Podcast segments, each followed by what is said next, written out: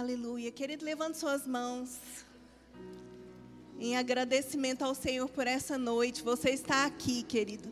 O Senhor te trouxe até aqui nessa noite. O Senhor tem algo para você nessa noite. Existem coisas específicas para a sua vida que vão trazer contribuição, que vão trazer crescimento, que vão alcançar a sua vida nessa noite. Senhor, nós te louvamos, Pai, te bendizemos por essa grande oportunidade, Pai. Que, que honra, Senhor, estarmos aqui hoje, nessa noite, para ouvir a respeito da Sua palavra, para sermos alimentados, para poder servir ao Senhor. Senhor, que grande privilégio estarmos num lugar em que nós temos liberdade para glorificar o Seu santo nome, que nós temos liberdade, Pai, para dizer que nós te amamos, que o Senhor é o centro da nossa vida, Pai, para glorificar a aliança que nós temos com o Senhor. Pai, que bênção, que oportunidade, que privilégio. Nós somos tão gratos e eu oro, Senhor, pelo Teu Espírito nessa noite, Pai, trazendo coisas específicas ao nosso coração que sirvam de remédio, que sirvam de vacina, Senhor. Que o Senhor venha alertar a sua igreja nessa noite e que nós possamos sair daqui ainda mais fortalecidos, em nome de Jesus. Amém? Aleluia, glória a Deus. Pode sentar. Muito obrigada pela sua presença aqui, por você que está aí nos assistindo. Obrigada, Ju, Pastor Tiago, né, pela oportunidade de estar aqui hoje. É uma alegria servir a nossa igreja sempre de qualquer forma, né? Eu tenho algumas coisas, nós estamos com esse tema maravilhoso, né, sobre oração, e vou compartilhar algumas coisas com você, mas eu vivi uma experiência essa semana muito interessante. Quem tem filho aqui, levanta a mão. Ah, você que tem filho, você também tem muita história, né, para contar. Então eu sempre tenho muitas histórias e aprendo muito com essas histórias. Essa semana, gente, eu levei a minha filha para tirar sangue. Ela tem 10 anos e ela não é que ela grita, ela não grita, porque tem criança que grita, né? Ela não grita, ela é teatral. Então, é, nós fizemos semana retrasada, eu levei o Pedro e a Amanda para fazer exame. Só que o exame da Amanda deu algum problema que eu não sei o que, que foi, e eles pediram para ela repetir. Quando eles pediram, eu não acreditei, não. Porque ela demorou 30 minutos para tirar sangue dessa semana retrasada. Por fim, eu usei toda a minha psicologia né, com ela. Por fim, o Pedro falou assim: assiste um videozinho da Amy, que é a filha do pastor, Mar, do, do pastor Rafa e Manu, lá de João Pessoa. Ela nem sabe, mas ela me salvou, né? Colocou um videozinho dela andando bem lindinha, ela é bebezinha, pronto. Aí a Amanda, enfim, tirou sangue. Quando eu soube que ela tinha que repetir esse exame, não, eu falei logo para a mulher, falei, não, faça isso comigo, não. Foram 30 minutos. Aí ela falou assim, pois é, mulher, mas vai ter que repetir, né? E aí eu contei, quando eu contei para a Amanda, ela já começou a chorar. Eu não quero, que não sei o quê. Eu falei, mas você vai ter que fazer. E eu comecei, eu pensei o quê? Vou começar um trabalho muito antes né, com ela. Então, conversei bastante e eu fiz, eu peguei princípios de fé para poder trabalhar com a Amanda.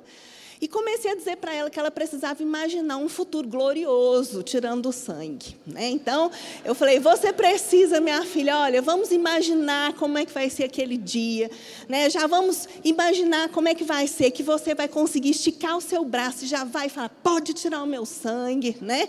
Então, comecei, vamos, vamos pensar. A gente chega, amarra a borrachinha e ela limpa. Então, eu fiz todo aquele processo várias vezes. Aí ela falou: mas eu ainda estou com medo. Eu falei: filha, filha, o medo chega. Ele chega para todo mundo. Só que a gente faz, a gente enfrenta, porque você é corajosa, porque você é destemida. Olha, vamos lembrar aqui, comecei a lembrar situações que ela enfrentou e que ela venceu. E falei, você é uma menina assim, não sei o quê. Gente, fiz, fiz tudo. No dia eu falei, aí a gente acordou, quarta-feira, falei, vamos tirar o sangue hoje. Ela, hoje não. Aí eu falei, então tá bom, vou te dar mais um dia. Na quinta, chegamos e fomos. Aí ela estava bem melhor. É, né, mamãe? Amarra a borrachinha, né? Eu falei, então, minha filha, já se imagina. Enfim, foi tudo aquele trabalho. Quando chegou lá, gente, como eu disse, ela não grita. Ela faz assim, eu não estou pronta. Eu não estou preparada. Gente do céu, enfim, foi foram 40 minutos. Quando ela chegou, quando o rapaz da recepção, aí eu fui até em outro laboratório com ela, quando o rapaz da recepção percebeu que ela estava dando trabalho, que ia demorar, o que, que ele fez, gente? Já veio dar uma chave de braço nela, já veio segurar. Quando ele veio segurar, eu falei para ele: não segura, pode deixar que a gente vai resolver. Não deixei o moço segurar e fiquei conversando com ela. A moça, gente, que senhora maravilhosa, gentil, enfim. Aí eu quero no banheiro, vamos no banheiro. Todo um processo. Quando eu, eu falei, Amanda, eu tenho que trabalhar. Quando eu percebi, gente, olha, eu fiz tudo, tudo que eu pensei que eu podia fazer. Trabalhar a fé, trabalhar a psicologia, certo? Fiz tudo que eu sabia. Conversei, tudo. Aí eu virei para ele e falei assim: é o seguinte, eu não deixei ele te segurar e nem vou deixar. Só que essa é a sua última chance. Se a mulher vier de novo com aquela borrachinha e falar que você está demorando, que ela tem que desamarrar de novo, quem vai te segurar agora sou eu. Você entendeu? Não, mamãe, olha para mim, Amanda. Ela, olha para mim você, mamãe. Não me segura. Eu falei, eu vou te segurar. É a sua última chance. Eu já te expliquei, já falei. Você já sabe como é que é, você já tem experiência, Amanda. Acabou, entendeu, Amanda? A mulher pôs a borrachinha, ela ficava, não, deixa eu contar até três. Espera, que não sei o que. E eu, Amanda, Amanda.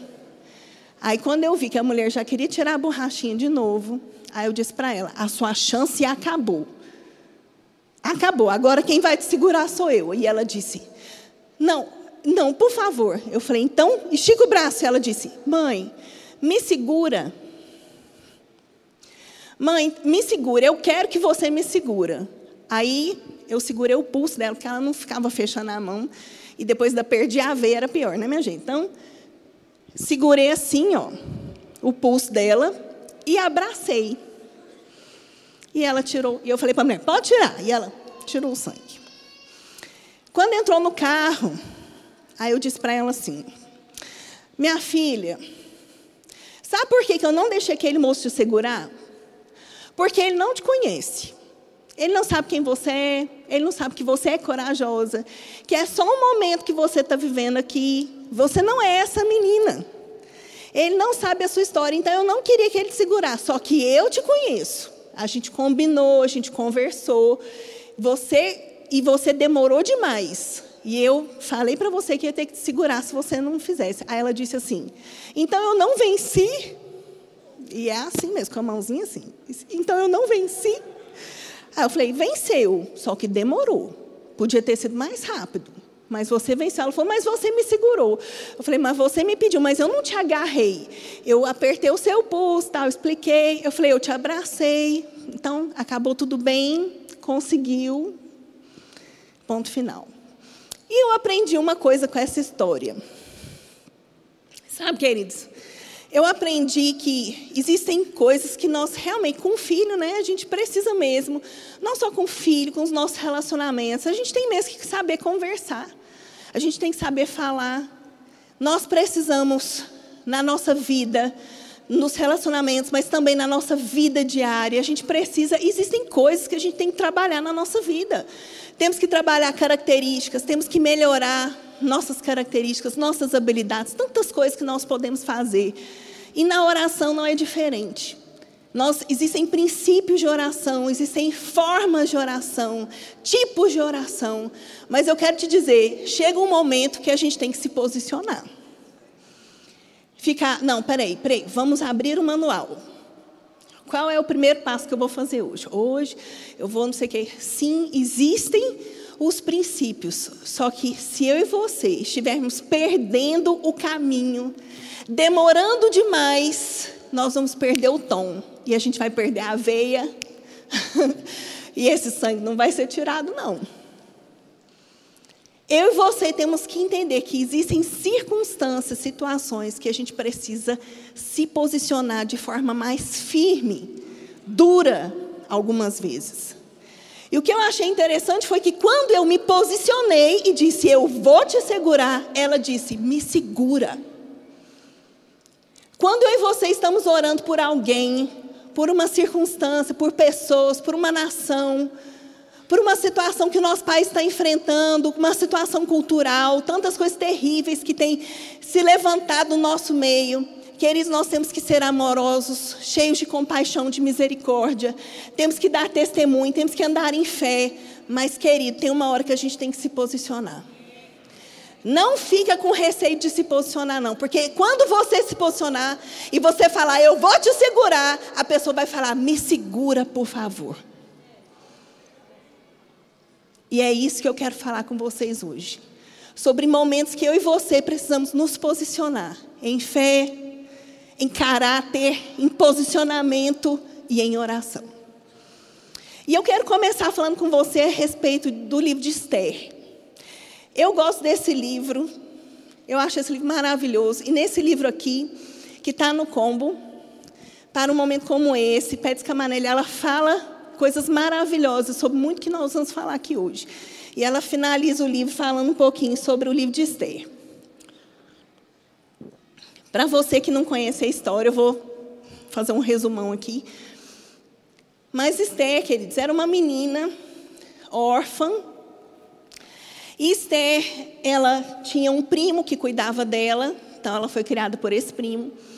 E num determinado momento do lugar que ela morava, o rei ele se separou. E a ideia foi que as moças, que eles pegassem as moças do reino, para que ele pudesse escolher entre elas a sua futura rainha. Você pode depois ler o livro de Esther, que é maravilhoso, tem muita coisa boa. E Esther, queridas, queridos, foi uma dessas mulheres né, que foram escolhidas. Esther, muito bonita, foi escolhida e as moças tinham um processo que elas passavam para antes de ir diante do rei. Então, por um ano, as moças passavam por todo um tratamento, um tratamento de beleza. E eu fico pensando que dentro desse tratamento também houve um treinamento, né? Porque eles pegaram meninas, que quem que era Esther, gente? Esther Radassa era uma menina pobre, órfã, que com certeza brincava na rua de pé descalço. Ela não tinha educação. Ela não tinha educação, não estou falando só de saber comer com talher, não. Ela não tinha ensino. Ela não foi instruída, ela era uma menina simples. Então, essas meninas que foram levantadas, com certeza muitas estavam nessa condição. Então, elas precisaram passar e elas tão, eram cuidadas, pele, cabelo, comida saudável, né, para ficar tudo ali bem no padrão de beleza da época. E Esther, ela com certeza recebeu muita informação, muito treinamento. E Esther, o dia que ela foi chamada para estar diante do rei, a Bíblia diz que ele precisaria chamar a moça pelo nome, né? E Esther foi essa chamada e foi essa escolhida. E Esther virou rainha. Meu Deus, quantas meninas não pensam: ah, meu Deus, se eu fosse rainha, se eu pudesse entrar, morar num castelo, e realmente deve ser uma coisa muito boa, ter muitos privilégios. Só que ser rainha também tem muitas, muitos deveres. Você, onde quer que você está hoje, se você hoje trabalha numa determinada empresa e amanhã você é promovido. Quando você é promovido, você precisa se comportar de acordo com aquela nova função que você foi chamado. Isso envolve o quê? Às vezes você tem que trocar a roupa, você tem que mudar as suas roupas. Talvez você vai ter que se cuidar mais, as mulheres caprichar na maquiagem, dependendo da promoção, do tipo de pessoas que você vai lidar, você vai precisar investir em algumas coisas por causa dos novos clientes que você vai lidar. Não é assim, gente? Dependendo do lugar que você vai, você foi convidado para ir numa, numa festa, você foi convidado para uma viagem, que vão ter pessoas ali de um, de um nível social mais alto, por exemplo, pessoas que você precisa estabelecer um contato. O que, que você faz? Quando você escolhe a sua mala, você também escolhe a sua mala de acordo com aquilo que você vai vivenciar.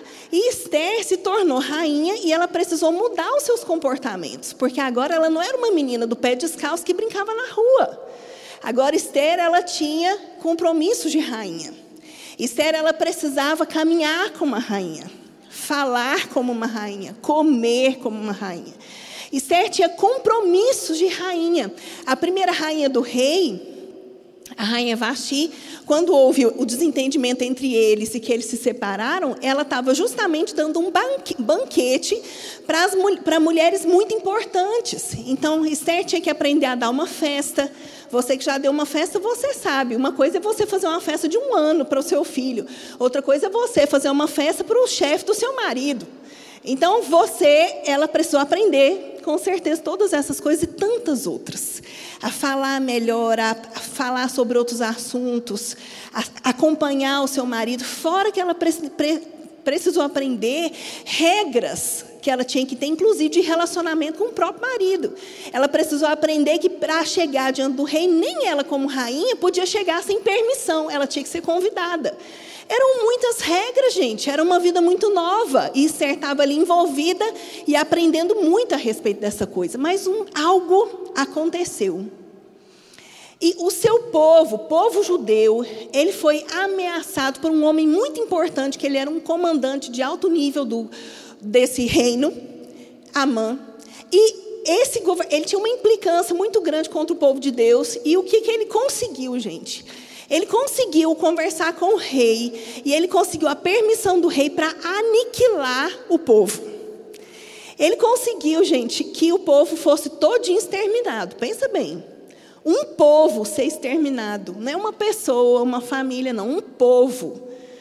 E ele conseguiu isso, e isso foi quando os judeus souberam, foi um grande, grande pranto.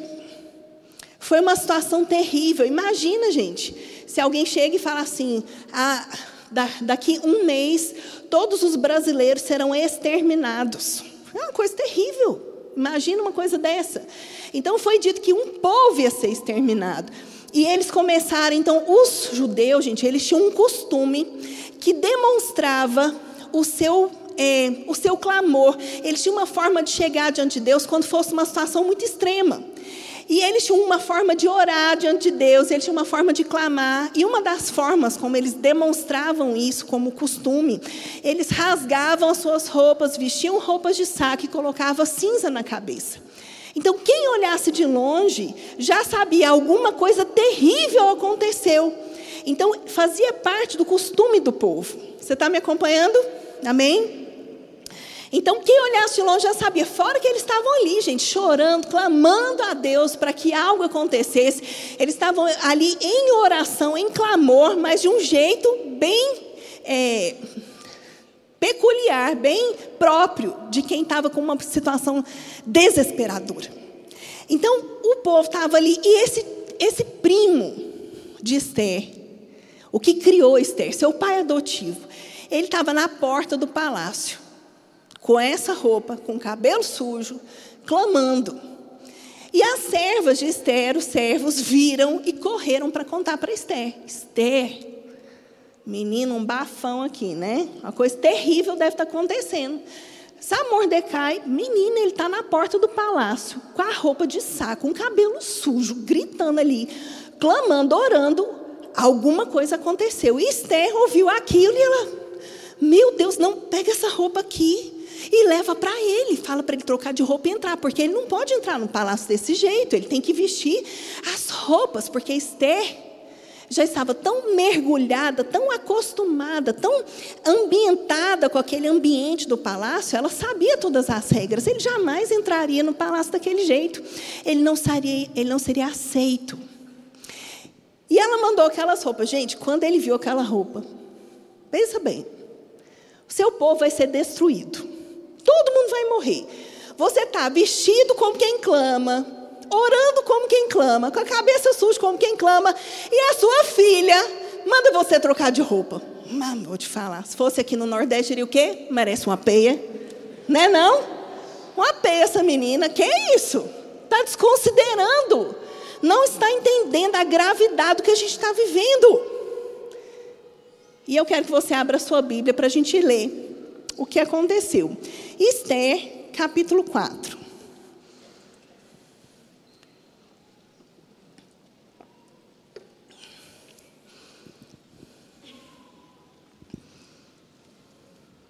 Eu vou ler alguns versículos, aí você vai me acompanhando, tá bom? Esther capítulo 4.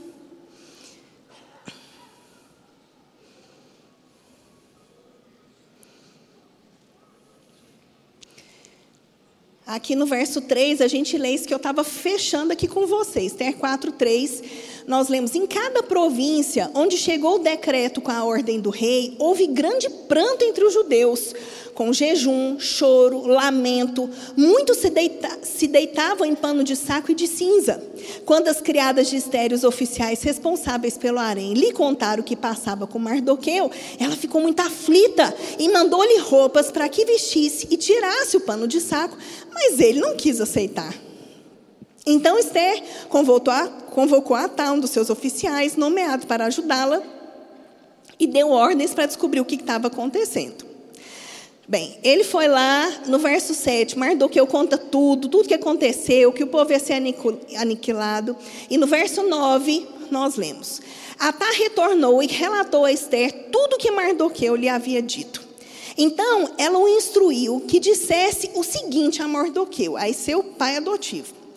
Todos os oficiais do rei e o povo das províncias do império sabem que existe somente uma lei para qualquer homem e mulher que se aproxime do rei do pátio interno sem por ele ser chamado. Será morto, a não ser que o rei estenda o seu cedro de ouro para que a pessoa lhe poupe a vida. E eu não sou chamada à presença do rei há quase 30 dias. O que, que Esther estava dizendo, gente?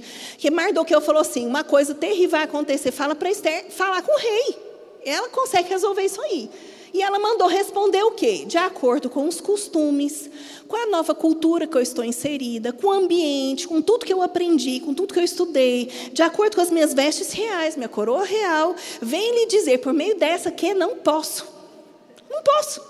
Porque se o rei não me chama, morreu. Se ele não estende o cetro, morreu também. Diga para ele que isso aí, ele que tem outra ideia, porque essa ideia já não deu certo. Verso 13: Mandou-lhe dizer então: Não pense, pelo fato de estar no palácio do rei, você será a única entre os judeus que escapará. Pois se você ficar calada nessa hora, socorro e livramento surgirão de outra parte para os judeus. Mas você e a família do seu pai morrerão. Quem sabe não foi para um momento como esse que chegou à posição de rainha. Então Esther mandou essa resposta a Mardoqueu: Vá reunir todos os judeus que estão em Sussã Jejuem em meu favor, não comam, não bebam durante três dias e três noites. Eu e minhas criadas oraremos e jejuaremos como vocês. Depois disso, irei ao rei, ainda que, essa, que seja contra a lei. Se eu tiver que morrer, então vou morrer. E eu quero fazer uma reflexão com você a respeito disso, e eu quero que a gente pense, assim como Esther, que lugar eu e você estamos nessa noite? Sabe, queridos, assim como Esther, eu e você, nós não vivemos numa bolha. Nós temos uma vida. Eu já ouvi algumas pessoas falando assim: ai, meu sonho era passar o dia lendo a Bíblia, lendo os livros da editora, meditando na palavra, sendo edificado, orando. Meu sonho. Mas essa nem é a vida que Jesus nos chamou para viver, queridos. Jesus nos chamou para viver no mundo mesmo. Então eu e você não vivemos nesse, nesse ambiente. A gente vive num ambiente que a gente convive com todo tipo de pessoas, a gente vive numa cultura, a gente vive é, num ambiente, a gente se relaciona com pessoas de todo tipo. Só que quando a gente está muito mergulhado dentro de um ambiente, muito aculturado, quando a gente começa a se adaptar com as novas regras, por exemplo, você já deve ter percebido que eu não sou daqui, eu sou mineira. Quando eu mudei para cá, eu precisei me adaptar a muitas coisas em relação à cultura paraibana. Eu fico tentando assim, eu falo hoje, por exemplo, né? Eu tento, eu falo algumas e é espontâneo, viu, gente? É super espontâneo. Mas assim, eu, eu mudei algumas palavras. Às vezes a pessoa fala assim, essa palavra é mineira ou paraibana? Tem coisa que eu já nem sei mais. Então, meu sotaque, eu sei que eu ainda falo porto, portão igual Juliana, mas eu acho que eu até já melhorei. Então a gente se acultura. E a gente se acultura com várias coisas, com comida, com tudo. E quando a gente está muito mergulhado numa cultura, num ambiente, quando a gente está muito envolvido com as pessoas, pode ser que aquilo, gente, mude também a nossa percepção em relação àquilo que a gente pensava antes. Então, Esther, gente, se ela não tivesse sido escolhida como rainha, se ela nem tivesse ido para o harém, se ela tivesse do outro lado do portão do palácio, se ela tivesse recebido aquela notícia que os judeus iam ser mortos, com certeza a reação dela seria a mesma do povo. Ela rasgaria suas vestes, colocaria roupa de saco, sujaria o seu cabelinho e ela clamaria como o povo. Mas quando ela recebeu a notícia que o seu povo ia ser aniquilado, ela se manteve com as roupas de rainha, com a postura de rainha, e ainda quis que o seu pai vestisse roupas normais para poder entrar e falar com ela. E quando ele disse, você precisa fazer alguma coisa, ela, tão aculturada, tão mergulhada, ela disse, eu não posso. E eu quero trazer para você a seguinte reflexão. Mordecai, ele precisou dar uma sacudida em Esther. Ele falou, Esther, eu acho que você não está entendendo, não. Esse, esse versículo, ele é bem famoso, a gente usa muito isso. Por, será que não foi para um momento como esse que você foi chamado? E eu quero te dizer, para um momento como esse, o corpo de Cristo foi chamado. Nós estamos vivendo uma situação, queridos, terrível na nossa cultura, não só no Brasil, em vários países. Essa semana eu fiz uma, uma postagem, eu repostei, na verdade, um texto de um irmão nosso em Cristo. Ele, ele, comentou a respeito de uma estátua que foi inaugurada na Inglaterra. E a estátua, o nome dela é Mulheres, Mulher no Tempo de Hoje. E essa estátua, só conferir aqui o, o nome, mas essa estátua, ela é uma mulher nua, com as genitálias masculinas. Você entendeu o que eu quis dizer? Nua, só que aqui é de homem. E o que foi dito a respeito dessa estátua? Essa estátua representa a mulher moderna, a feminilidade da mulher de hoje. E eu quero te dizer que isso não me representa. Em cima da cabeça dessa mulher tem, é como se fosse um bebê, mas ele tem cara de animal. E isso é para representar a maternidade. Você sabia que são coisas tão pequenas que acontecem no nosso dia a dia, que a gente tem acesso pelas redes sociais, nas conversas, no nosso dia a dia com as pessoas que a gente trabalha. Talvez você trabalhe com pessoas que pensam dessa forma que pensam a respeito do papel da mulher, a, respeito do casamento, a respeito de homossexualidade. É uma coisa tão comum, gente. Hoje é, é tá tudo muito comum. Ontem a gente assistiu um filme com as crianças em casa. Não sei o que é da fera, um filme do mar, o mar, uma coisa assim, um desenho que lançou agora esses dias. A gente fez uma pipoca, foi assistir um filme com as crianças em casa. E a gente assistindo, eu e o Renato toda hora a gente só se cutucando, porque o filme, o desenho parecia simplesinho. Só que é um filme em que é, é de, um, de um barco que caça monstros no mar. Eu não sei, alguém já viu? Não sei se alguém aqui já assistiu. É bem bonitinho. Bem legal a história, bem bonito e tudo. Só que é interessante as mulheres que tem no barco. Porque as mulheres todas são masculinizadas, todas. Tem uma delas que ela é a líder dos marujos, os que vão é, como é que fala? remar. O nome dela, Senhorita Menino. Senhorita Menino. Coisas singelas. Aqui é a auxiliar direta do capitão, é uma mulher, ela nem tem uma perna, tem aquela perna de pau, muito masculina. Muito. E tem outros é, marujos que você fica na dúvida, porque é corpo de homem, fortão e voz de mulher. E você fica, gente, é, é singelo, está é, tá entrando na nossa casa. Tá, tá, a gente está mergulhado. E, e é tão simples que a gente não vê mais, a gente não percebe. Se a gente não estiver conectado, a gente perde o tom, perde a veia. E são coisas simples. Olha, gente, no Netflix mesmo, eu, é assim, não só Netflix, claro que tem outros, outros aplicativos, mas os desenhos, gente, eles estão terríveis. tem muitos casais, desenho censura 10 anos, que tem muitos casais, às vezes eles não se beijam, mas eles estão juntos, eles se paqueram, casais de homossexuais. E isso, o que, que faz com a mente das nossas crianças? O que, que isso faz com os nossos adolescentes? Isso se torna comum, é a cultura.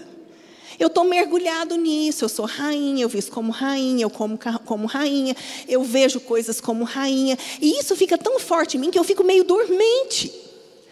Quando eu fico pensando em Esther, mandando Mardoqueu vestir uma roupa, gente, o pensamento que me vem é esse: está dormente. Não está sentindo. Só pode. Perdeu. Então, são coisas tão simples. E sabe o que, que os nossos filhos, os nossos adolescentes vão começar a falar com a gente daqui a pouco? Quando você for falar algumas coisas com eles, se você não tem o hábito de conversar sobre sexualidade, sobre a palavra de Deus, que Deus criou o homem e a mulher, que Deus criou o casamento, que casamento é bom, você vivenciando isso na sua casa, se a gente não tomar cuidado, daqui a pouco os nossos filhos vão virar para a gente, quando você resolver falar alguma coisa, ele vai virar para você e vai falar assim: Você é homofóbico? É sério. Porque eles estão tão mergulhados nisso que o que, que vai ser estranho, o que vai ser errado? Quem pensa fora do que para eles é comum. Esther estava mergulhada nesse ambiente. Só que algo precisou acontecer. Mais do que eu precisou sacudir Esther. Para um momento como esse, você foi chamada, você foi colocada. Por isso, gente, que a gente precisa realmente hum, eleger pessoas que são justas. Porque essas pessoas, mesmo mergulhadas num determinado ambiente, elas vão ser mais facilmente despertadas para o que é certo. Então a gente precisa pensar a respeito dessas coisas. E Esther foi levantada, gente, ela era uma mulher de influência. E precisamos de homens e mulheres de influência. Que se precisar, a gente dá uma sacudida e a pessoa volta. Então Esther se lembrou, se lembrou do que, que ela precisava fazer. Qual era a solução? Vamos orar. E o Senhor vai me conduzir. Ela lembrou, ativou ela lembrou das suas origens, ela se lembrou dos seus princípios, ela, ela se lembrou de quem Deus era, ela se lembrou como Deus era poderoso para fazer, ela se lembrou de tantos milagres que Deus já tinha feito pelo seu povo, ela se lembrou que realmente Deus livrou o seu povo de tantas situações terríveis, ela se lembrou que Deus guiou líderes e líderes por pelo longo da história, ela se lembrou e ela se reconectou. E o que, como é que ela fez essa reconexão, gente? Ela tirou três dias de jejum e oração. Só que não foi só ela, ela pôs ela, pôs suas servas e pediu todo o povo, vamos clamar junto. Porque isso precisa do povo estar junto. Todo o povo tem que estar junto, porque é uma situação de morte. E eu quero te dizer, nós estamos vivendo coisas que estão nos arrastando para a morte. Morte espiritual. E nós precisamos nos posicionar, nos reconectar, para que a gente possa trazer as verdades da palavra. Gente, a palavra, isso tem que estar muito claro dentro de nós. A palavra é a verdade. Clícia, mas eu estou sem saber como agir em relação a essa situação. Veja o que a Bíblia diz. Porque se a Bíblia não disser nada contra aquilo, não, a Bíblia não fala, não está tudo bem, então está tudo bem. A Bíblia te orienta a agir como? Age assim, age em amor, age em misericórdia. Então vamos agir. E Esther, querido, se posicionou, orou e Deus deu uma estratégia. Esther fez um banquete por três dias. E quando o rei já estava ali saciado, encantado com a forma como ela aprendeu a ser rainha, ele falou: Fale, Esther. E ele disse assim para ela: Você pode pedir até metade do meu reino. E palavra de rei é uma só. Ele estava falando sério. E quando ela viu, ela tinha abertura no coração do rei. Aí ela disse: Existe um homem que se levantou para matar todo o meu povo, e eu quero a sua ajuda. Ele disse: Quem é esse homem? E ele disse: Aí ela disse: É esse aqui, porque estavam os dois, o rei e o que queria matar o povo lá no banquete. Foi Amã. E ele pegou e mandou enforcar Amã, e o povo foi salvo. Por que o povo foi salvo? Porque Esther foi sacudida porque ela estava no lugar certo, na hora certa, inicialmente sem entendimento, mas quando o entendimento chegou, queridos, ela se posicionou. Ela se posicionou. Eu e você, queridos, estamos na mesma condição, entendeu? Eu e você temos uma posição de autoridade. Eu e você não precisamos estar no governo para influenciar uma cultura, para livrar pessoas da morte. O que nós precisamos é de entendimento de quem nós somos, do que nós podemos e de uma posição. Amém? Nós temos várias outras passagens na Bíblia que a gente lê também histórias de pessoas que acabaram se envolvendo também e se desconectaram. Uma outra passagem é sobre Ló. Ló, gente, era sobrinho de Abraão, andou com Abraão, viu Abraão prosperando por causa daquilo que Deus estava falando com ele, soube das promessas que Deus tinha para Abraão. Ló participou de muitas coisas, vivenciou, conviveu com um homem justo. E eles começaram a prosperar muito, muito. E chega um determinado momento que Abraão fala assim: Ó, oh, não vai dar certo não, a gente ficar junto. Porque a gente está crescendo tanto, é tanta gente que os nossos servos já estão se desentendendo. Então, para acabar com isso, faz o seguinte: escolhe uma região, você vai para a região que você escolher e eu vou para a região que eu escolhi. E assim Ló fez. Ele olhou, aí falou: esse lugar está bem bonito, essa região está linda, essa região é a região de Sodoma e Gomorra. Mal sabia ele. E seguiu para essa região. E a Bíblia diz, queridos, depois de alguns capítulos, se eu não me engano, é Gênesis 13, depois de alguns capítulos, Deus, mais três anjos estão ali. É, Abraão está tendo um momento com Deus, de comunhão com Deus. E Deus diz para Abraão: Abraão, eu quero te contar uma coisa que vai acontecer e eu vou destruir Sodoma e Gomorra.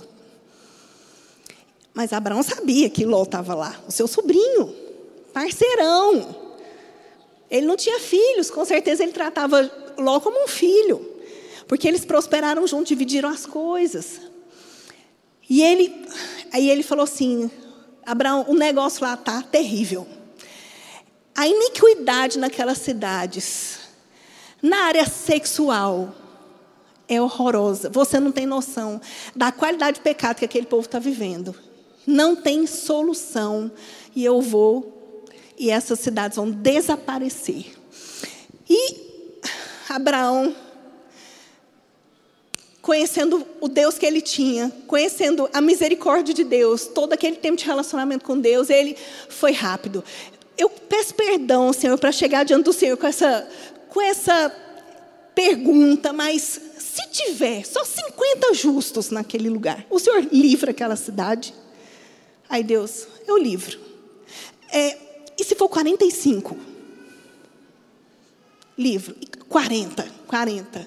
E ele foi diminuindo, até que Deus falou assim: faz o seguinte, Abraão, se tiver 10, eu livro. E Abraão foi para casa. E a Bíblia diz que Abraão, gente, foi para casa e foi dormir. E eu fico pensando a confiança de Abraão por ter ido dormir sabendo que a cidade onde seu sobrinho estava morando ia ser destruída. É muita confiança em Deus na oração. É muita confiança. E a Bíblia diz que os anjos foram dois homens, foram até a cidade. Ló estava bem no portão da cidade. Ló já tinha visto algumas aparições aí, com certeza, ali, que Abraão já tinha tido outras. Identificou logo e chamou aqueles homens para ir para sua casa. Vim para minha casa. Eles, não, a gente quer ir na cidade, na praça. A gente quer dar uma sondada. E ele, não, não, não. Eu faço questão, vem na minha casa, vem jantar aqui. É, vamos lavar os pés, vem descansar. E eles entraram na casa. Quando eles entraram na casa, a cidade pervertida soube que dois homens tinham entrado, novos, carne fresca. Hum? Entraram na casa de Ló. E o que, que eles foram? Foram bater na casa de Ló. Ló! A gente sabe que tem dois homens aí e nós queremos esses homens para ter relações com eles. Os homens foram lá. E Ló falou: Não, de jeito nenhum, eles estão eles comigo, eles, eu estou protegendo eles, eles são meus hóspedes. E, e eles, não, nós queremos eles. E ele falou: faz o seguinte, eu tenho duas filhas, eu tenho duas filhas aqui virgens. Eu dou minhas filhas e vocês deixam os homens. E os homens falavam: você, quem você pensa que você é? Para fazer essa proposta. Você acha o quê? Que você é juiz? Você é estrangeiro. Nós queremos os homens. E se você não sair da frente, nós vamos fazer com você coisa pior do que nós vamos fazer com eles.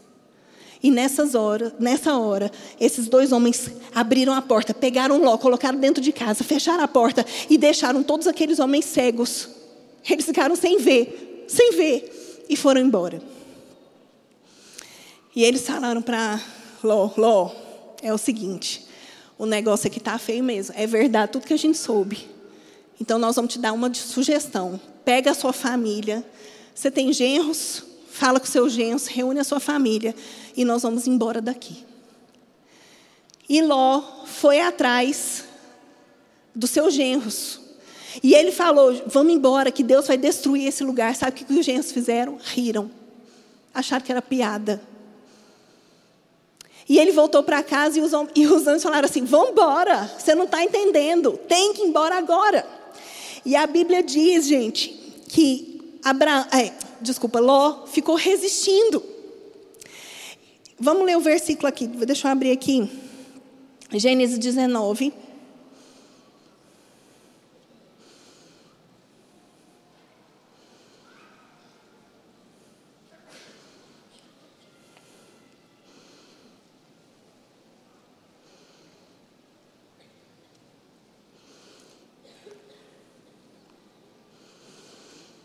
No verso 15, olha só, ao raiar do dia, Gênesis 19, 15, ao raiar do dia, os anjos insistiram com Ló, dizendo: depressa, leve daqui sua mulher e suas duas filhas, ou vocês também vão ser mortos quando a cidade for castigada. Tendo ele hesitado, os homens o agarraram pela mão, como também a mulher e as suas duas filhas, e os tiraram dali à força, e os deixaram de fora da cidade, porque o Senhor teve misericórdia deles. E eu fico pensando, para Ló, que, tava, que tinha tido a oportunidade de conviver com Abraão, conhecia o Deus de Abraão, e foi para aquela cidade. Gente, ele viveu muita coisa, ele prosperou por causa do Senhor. E ele foi para aquela cidade. E eu fico pensando, o que, que aconteceu com Ló? O que, que aconteceu? Você já parou para pensar? O que acontece com uma pessoa que tem uma oportunidade, gente, de se. É, de, de, de é, experimentar coisas com o Senhor, fazer com que ela fique dormente, fazer com que ela receba um aviso desse e o anjo tenha que puxar ele pela mão, arrastando pela cidade. O que faz uma pessoa se tornar isso? O que aconteceu com Ló?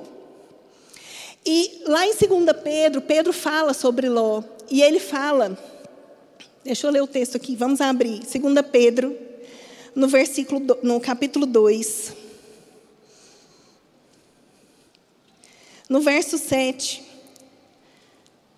nós lemos assim, quando Pedro está falando sobre Sodoma e Gomorra, e ele fala assim, verso 6: Também condenou a cidade de Sodoma e Gomorra, reduzindo-as a cinzas, tornando-as exemplo do que acontecerá aos ímpios.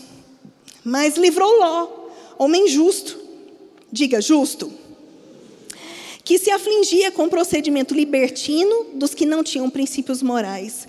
Pois vivendo entre eles, todos os dias aqueles justos se atormentavam em sua alma justa, por causa das maldades que via e ouvia.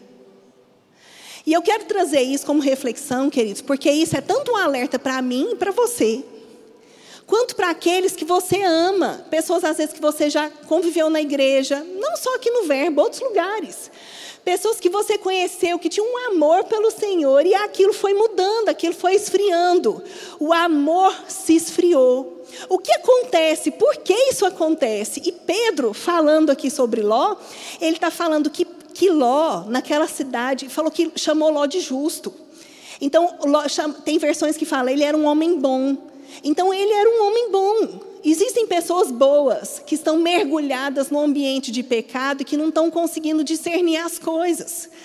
E quando Pedro vai explicar, ele fala assim: olha, ele ficava tão amargurado, todos os dias, vendo e ouvindo, vendo e ouvindo, vendo e ouvindo. Sabia que eu e você, queridos, facilmente nós podemos ser contaminados com aquilo que a gente vê e ouve. E eu não estou falando, não, não, a Bíblia não é clara sobre se Ló fazia o que os homens faziam da cidade. A Bíblia não fala sobre isso. Pedro chama ele de justo e de bom. Eu não estou dizendo que ele estava em pecado ou não. O que eu estou dizendo é que ele fragilizou, ele quis permanecer naquela cidade. A, mu a mulher dele, gente, parou no meio do caminho, olhou para trás, virou estátua de sal. Essa aí você já conhece. O que aconteceu com essa família?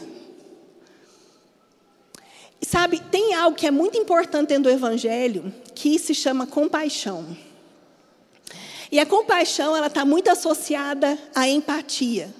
Quanto mais empáticos nós somos, mais altruístas, mais compassivos nós somos. A empatia é uma coisa importante dentro do Evangelho. E a empatia é aquela capacidade que a gente tem de, de entender o outro, de estar no lugar do outro, de perceber o que o outro percebe. A empatia é muito importante. Ela é um fundamento para a compaixão, ela está associada à compaixão. Jesus andava em compaixão, se movia em compaixão. A Bíblia diz que nós temos que andar em compaixão, sermos compassivos. Então, queridos, a empatia é importante, mas você sabia que a empatia ela, se a gente não tem convicção de quem nós somos, se nós não temos autoconhecimento, a empatia ela fragiliza as nossas emoções. E ao invés de você ficar forte para ajudar o outro, a gente fica fraco e fica mais é, perto do outro, aceitando mais. É aquilo que a Bíblia fala sobre cauterizar a nossa mente. Aquilo passa a ser normal, aquilo passa a ser comum. E isso é muito perigoso é muito perigoso. Então eu fico pensando como Ló, ouvindo e vendo, com a sua alma amargurada, tentando talvez até ajudar aquelas pessoas. Ele se envolveu de tal forma que essa empatia dele era tão grande, essa compaixão, ele não soube administrar. E eu estou te dizendo isso, querido, porque eu disse no começo que o Senhor Jesus, Ele não nos chamou para ficarmos num quarto fechado. Ele nos chamou para ir para o mundo. Ele nos chamou para pregar o Evangelho para as pessoas. Só que nós precisamos entender a nossa posição, entender o nosso lugar, ter convicção. E talvez, se você está envolvido, evangelizando pessoas, convivendo com pessoas, e você está tão cheio de compaixão que você está se fragilizando como Ló, então, querido, você precisa retomar os princípios e se lembrar quem você é. Porque senão, daqui a pouco, a gente está tão envolvido que a gente quer ficar, como Ló. A gente está tão envolvido com aquela situação, com aquela, com aquela comunidade, com aquele grupo, que a gente já quer ficar mais lá do que sair. Vai esfriando, o amor, ele esfria. Sabe como que o amor esfria? Casamento. Tem gente que você fala, nossa, fulano e fulana separaram, não sei nem como, eles estavam tão bem. Às vezes não teve nada, não teve um adultério, não teve uma situação, mas o dia a dia, aquela coisa de parar de ligar um para o outro, desconectar. Aquilo esfria o amor. Quando a gente para de se conectar com o Senhor, com aquilo que para o Senhor é mais importante, achando que a gente está fazendo, a gente acha que está fazendo uma coisa muito boa, se conectando com as pessoas e justificando por causa do amor e da salvação, a gente pode estar tá correndo um grande risco. Tem uma pesquisa que eu li uma vez sobre a empatia muito forte.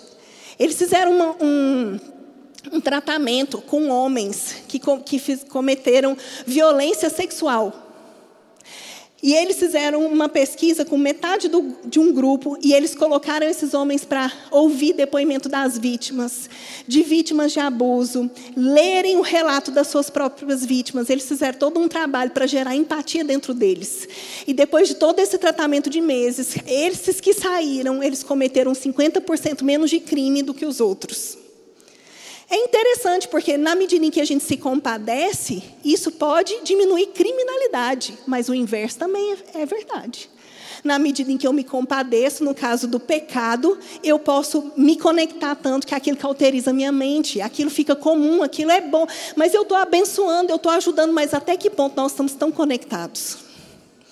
O que salvou Ló daquela situação? O que salvou Ló foi a oração de Abraão. Abraão orou, queridos, e confiou. E ele confiou que o Senhor ia livrar Ló. E a Bíblia diz que Ló foi, ele foi é, livre daquela situação por causa de Abraão. A oração de Abraão livrou um homem justo de morrer. Eu falei com vocês de Esther, que por causa dessa posição que ela se colocou, um povo foi salvo. Talvez, querido, hoje a nossa nota de emergência seja um justo.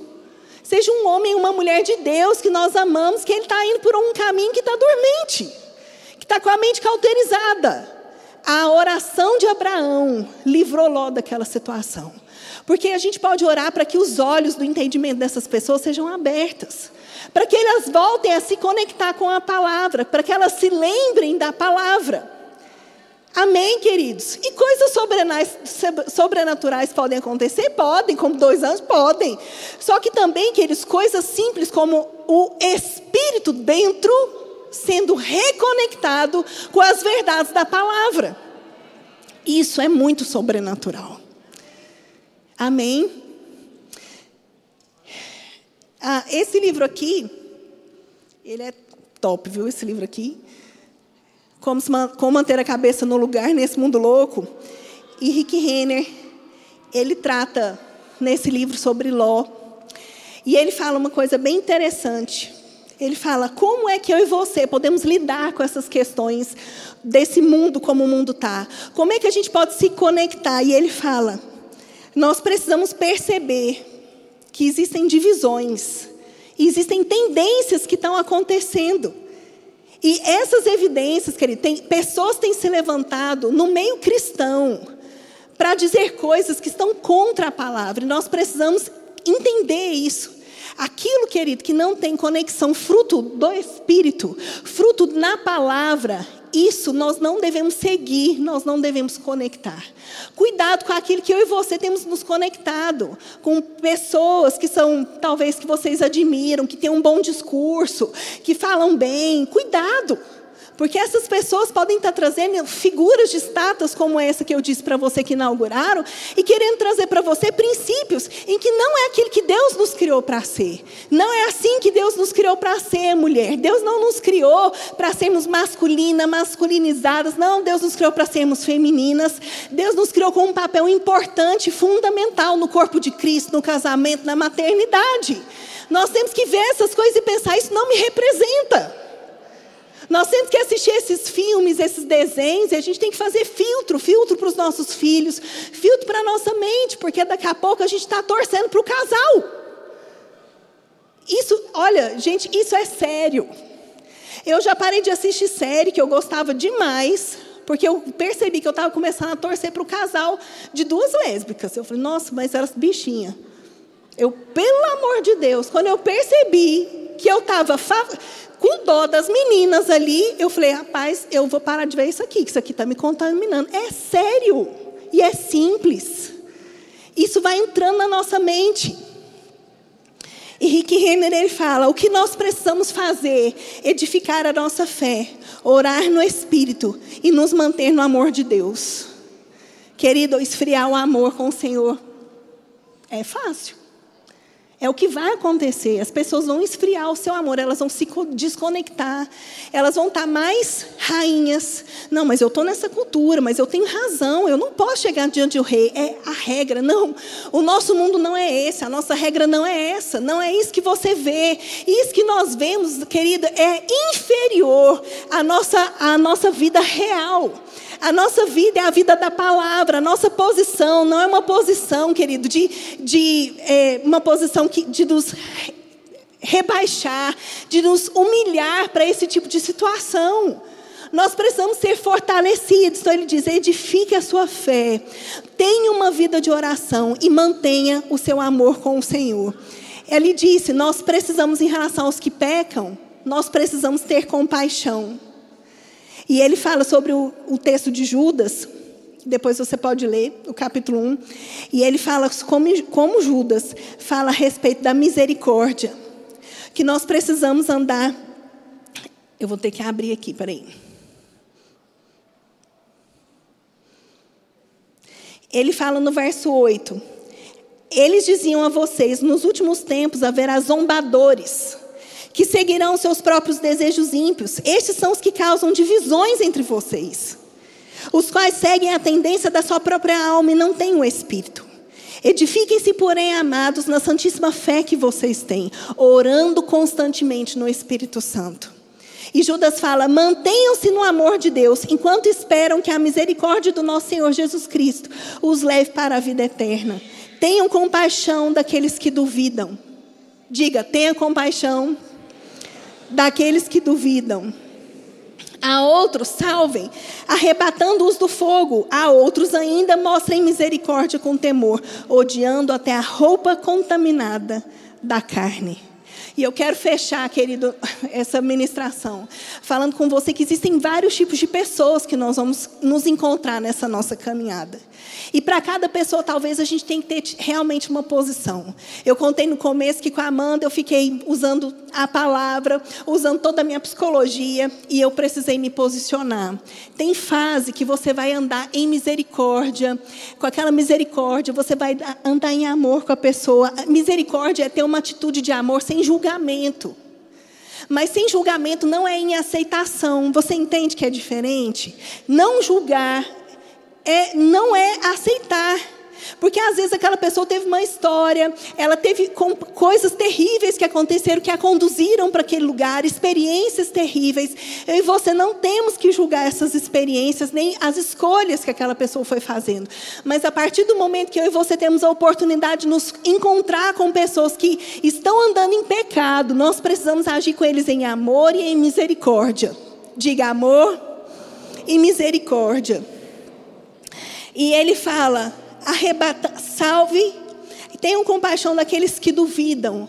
Nós temos muitas pessoas, queridos, que estão cheias de questionamentos na sua mente. Mas isso pode, isso não pode. Mas isso não é amor. E, e a igreja não está mais andando em amor, não é? Uma palavra como essa, isso não é falta de amor, não. Fala sobre isso. Pelo contrário. Eu estou dizendo para você como é que a gente precisa fazer em relação a essas pessoas para que eu e você a gente não se perca. Porque existe, querido, um, Jesus ele fala: o amor de muitos vai se esfriar. Eu não quero que meu amor se esfrie. E existem cuidados que eu tenho que ter com a minha própria vida, na medida em que eu quero alcançar outras pessoas. O Senhor nos chamou para alcançar outras pessoas, Ele nos chamou para alcançar aqueles que estão cheios de dúvida, Ele nos chamou para ajudar, para sermos pessoas que vão favorecer a, a reconciliação das pessoas com o Senhor. E ele fala: mostrem misericórdia com temor, só que odeiem até a roupa contaminada. Queridos, não vamos nos contaminar. Não vamos contaminar os nossos pensamentos. Queridos, eu tenho, olha, eu estou trazendo isso porque eu fico, meus filhos, olha, eu tenho um filho de 12 anos. E eu fico vendo esse mundo que ele está imergido, gente. O que, ele, o que tem acesso na escola são coisas terríveis é pornografia. Olha, as crianças, sabe o que, que eles estão fazendo? Eles estão assistindo pornografia no banheiro das escolas. Talvez você não tenha noção do que está acontecendo. Mas eles estão eles estão ficando na escola, eles estão é, começando uma vida sexual na escola. Criança. E talvez, se você é da minha idade aí, talvez se você fala, não, na minha, na minha época eu nem, nem convivia com esse tipo de coisa. E, a, e eles têm acesso à pornografia, a pornografia não só homem e mulher, mas eles têm acesso a muita pornografia homossexual. Por quê? Porque o mundo quer falar para eles que eles têm que experimentar de tudo e que isso é comum. E eu, olha, queridos, isso é algo que está constantemente nas minhas orações do meu esposo em casa. Sabe o que eu tenho orado em relação aos meus filhos, Senhor? Que eles tenham experiências com o Senhor. Eu tenho orado para que eles tenham as próprias experiências para que eles possam conhecer o Senhor com os próprios olhos, para que eles tenham os olhos dele do entendimento abertos para as verdades da palavra. Porque a gente, querida, a gente se esforça para dar um bom testemunho em casa. A gente lê a Bíblia com eles todos os dias. A gente exorta, mas eu sei que ter uma experiência com o Senhor vai ser algo que vai marcar a vida deles. Eu tenho orado sobre isso. Eu queria que você ficasse de pé. Queridos, é algo que tem me indignado. Quando eu ligo a TV, quando eu vejo aquelas opções desses aplicativos de filme, isso traz indignação na minha alma. Porque eles estão querendo roubar a inocência das nossas crianças. Eles estão querendo contaminar a minha mente a sua. Eles estão querendo dizer assim: fica de boa.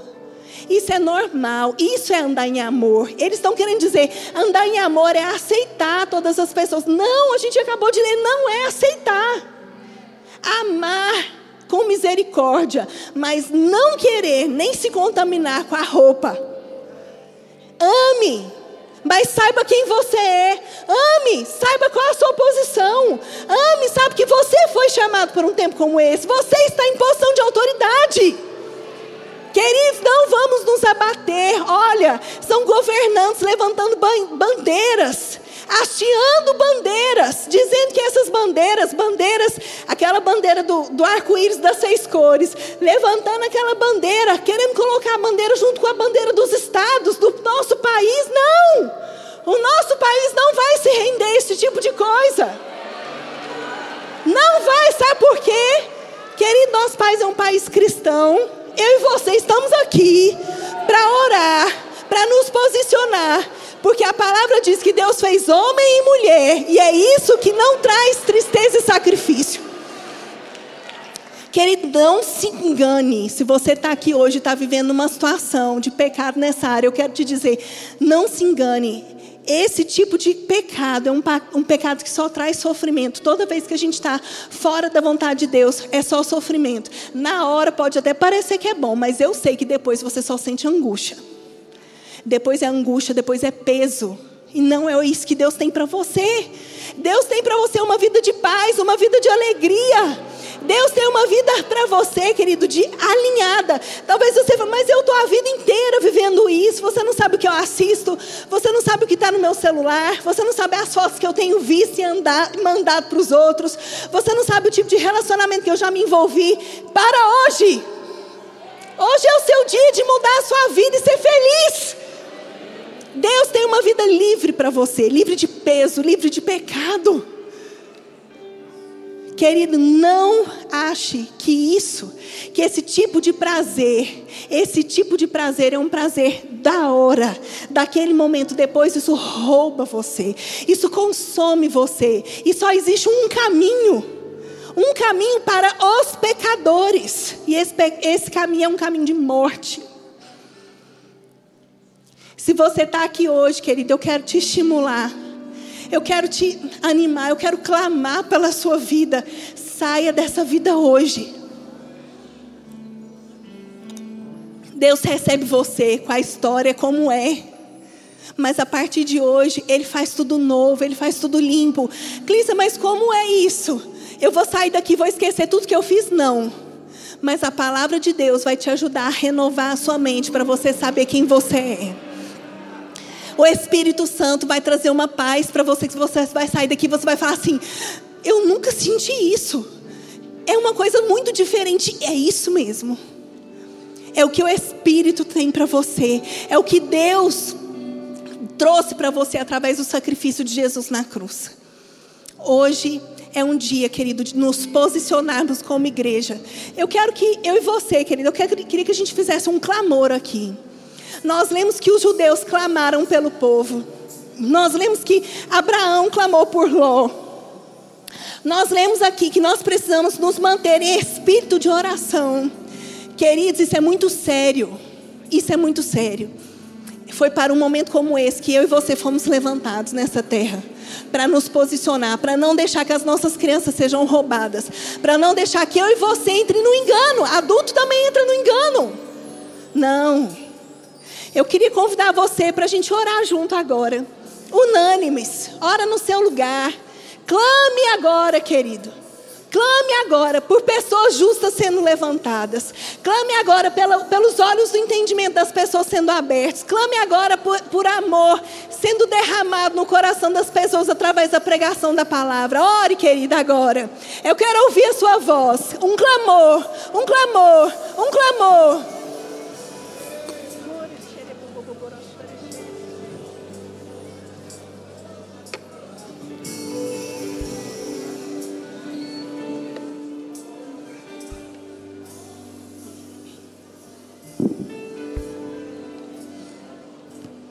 Senhor, nós oramos nessa noite com seriedade.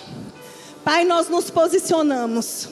Assim como Mordecai alertou Esther a respeito de uma posição que ela precisava ter. Assim como Abraão orou, Senhor, e um homem e sua família foram livres. Pai, nós oramos nessa noite, clamando pela nossa cultura, clamando pelas nossas crianças, nós clamamos pelos nossos adolescentes. Eu clamo, Senhor, por pessoas que estão aqui nessa noite, vivendo no engano, com pensamentos errados, sendo roubados na alegria, na fé. Em nome de Jesus eu oro por pensamentos, por demônios que têm se levantado, roubado, demônios que têm se levantado, trazido engano. Em nome de Jesus, nós declaramos: saiam. A palavra tomando lugar, o Espírito tomando lugar, o entendimento, olhos do entendimento sendo abertos, olhos do entendimento. Aqueles que estão duvidosos, nós oramos agora em nome de Jesus. Clareza chegando, entendimento do amor de Deus, entendimento da posição que eles estão em nome de Jesus. Em nome de Jesus. Em nome de Jesus. Em nome de Jesus.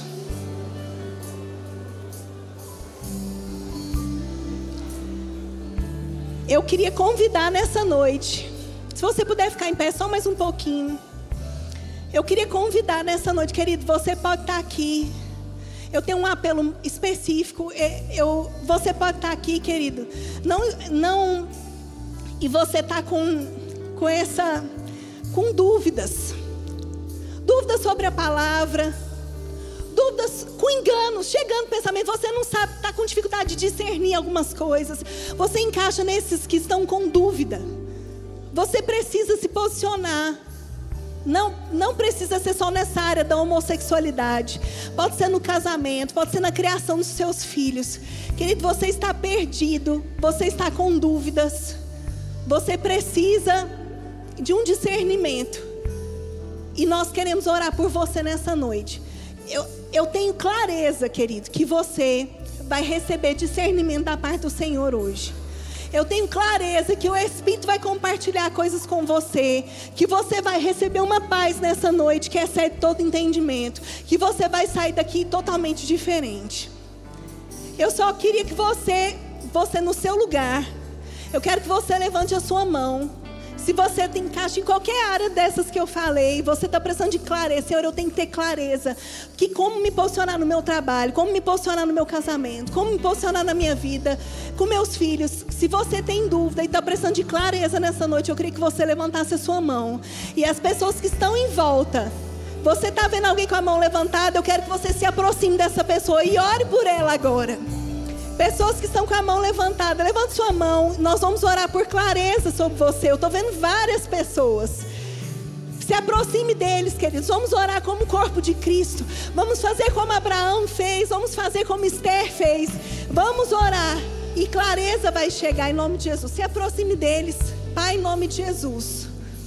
Nós oramos por discernimento e por sabedoria. A sua palavra diz que quando nós pedimos sabedoria, o Senhor dá de forma abundante e nós oramos por sabedoria chegando, estratégias espirituais, ideias chegando, coisas que eles não tinham pensado ainda, chegando em nome de Jesus, discernimento, discernimento de espíritos, em nome de Jesus, nós oramos por discernimento na palavra, que eles consigam filtrar aquilo que eles estão vendo, discernir quem são os bons e os maus, em nome de Jesus, discernindo os bons e os maus, sabendo controlar os seus pensamentos, sabendo dizer a coisa certa na hora certa, sabendo se calar, apenas andando em amor e em misericórdia, filtrando essa compaixão e essa empatia que eles estão sentindo, declaramos discernimento entendimento chegando, clareza no nome de Jesus, em nome de Jesus, em nome de Jesus.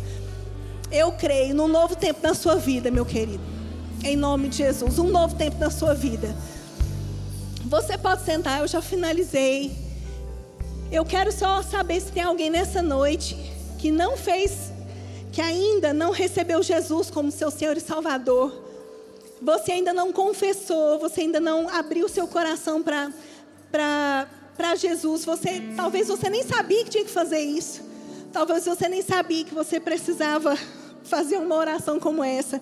Mas existem vários tipos de oração e uma delas é para salvação. E a oração para salvação é uma oração tão simples. Tem pessoas que ficam esperando algo que é sobrenatural, uma nuvem branca. Não, é bem simples. Porque é algo que Jesus já fez há mais de dois mil anos na cruz por você. Você pode simplesmente fazer uma oração e ter a sua vida transformada, porque você vai ter o seu espírito recriado, reconectado, e você vai viver em aliança com o Senhor. Eu queria saber se tem alguém nessa noite que gostaria de fazer Jesus seu Senhor e Salvador. Tem alguém aqui que nunca fez? Levante a sua mão, nós queremos orar com você. E você vai ter a sua vida totalmente transformada. Tem alguém? Você pode levantar sua mão? Tem mão levantada? Amém. Você pode vir aqui. Queria que você viesse.